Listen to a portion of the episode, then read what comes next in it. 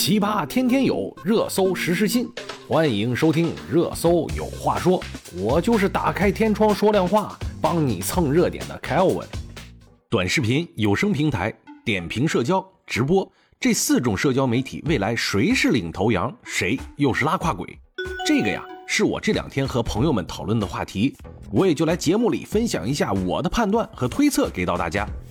随着网络社交平台快速的走进大家的生活，大家将自己身边的事儿分享出去的时候，我们每个人都变成了一个自媒体，在接受新事物的同时啊，也在传播着自己的故事。二零一七年，资本市场都在下赌注，赌短视频社交和有声读物哪个先成气候。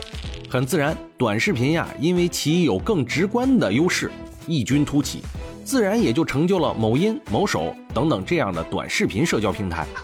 起初，某手依靠自身的平台下沉，掌握了大量的三四线城市的人口观看习惯，凭借其直播带货的能力，造福了一众的主播。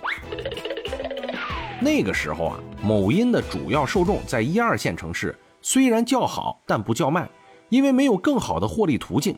但是内容啊，很纯粹，非常不错。太难了。后期开发了直播带货。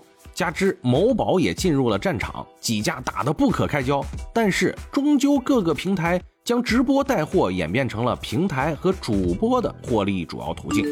虽然都标榜是社交平台或者购物平台，但是早就已经是挂着羊头卖狗肉了。当然，也有一部分所谓的才艺直播啊，也成了各个大哥打赏的厮杀场和彩虹线的聚集地。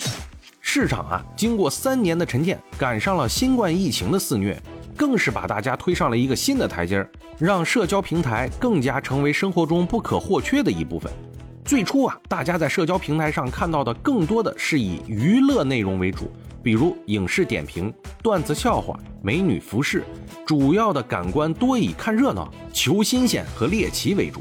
也确实啊，这些内容造就了大量的网红主播，让他们赚得盆满钵满。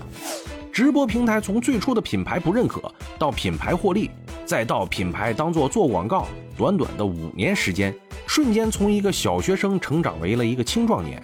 当然，也无法阻止他快速的成为老年人，因为品牌方啊，最初对接的是市场部，现在已经逐渐转换成了品牌部。大家可能还有点不明白。我解释一下啊，最初直播带货确实是给品牌方带来了巨大的盈利，一天卖上亿的货品，这些都是由市场部来负责的。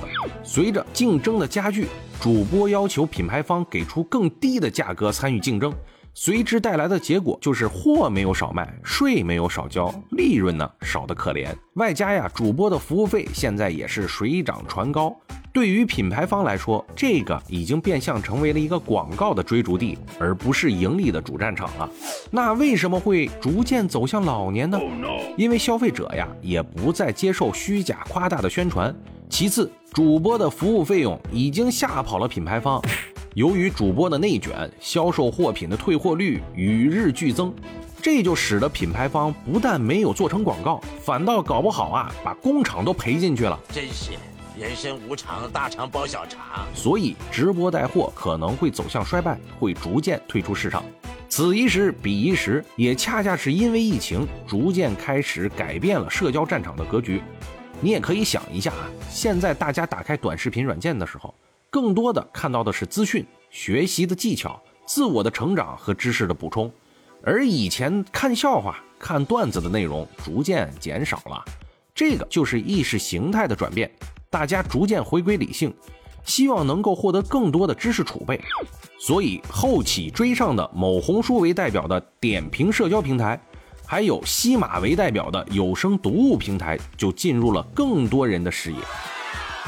某红书主要以内容输出、精致的内容，传达更多的学习和体会，让更多的人获得更多的知识为基础，逐渐成为大众和品牌厮杀的阵地。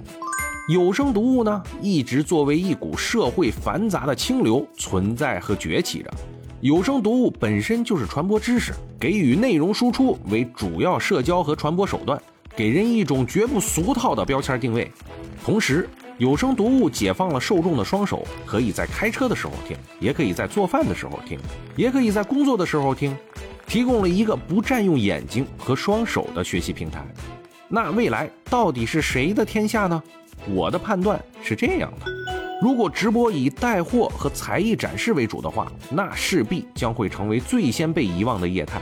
当然，如果他们能够转换方向，进行知识型的内容转换，可能还会有更多的空间。但是，利用碎片化时间的优势，可能也就不复存在。同样呢，也是利用碎片化时间。那未来就是点评社交和有声读物平分天下的格局了。点评社交兼具了视频和文字的功能，能够提供更为有效的知识和内容分享；而有声读物成为了解放双手和眼睛后的必然传播利器。未来你将如何选择社交平台呢？欢迎您在评论区留言和我讨论，我也希望听听您的看法。好了，今天的热搜有话说就说这么多，我们明天见。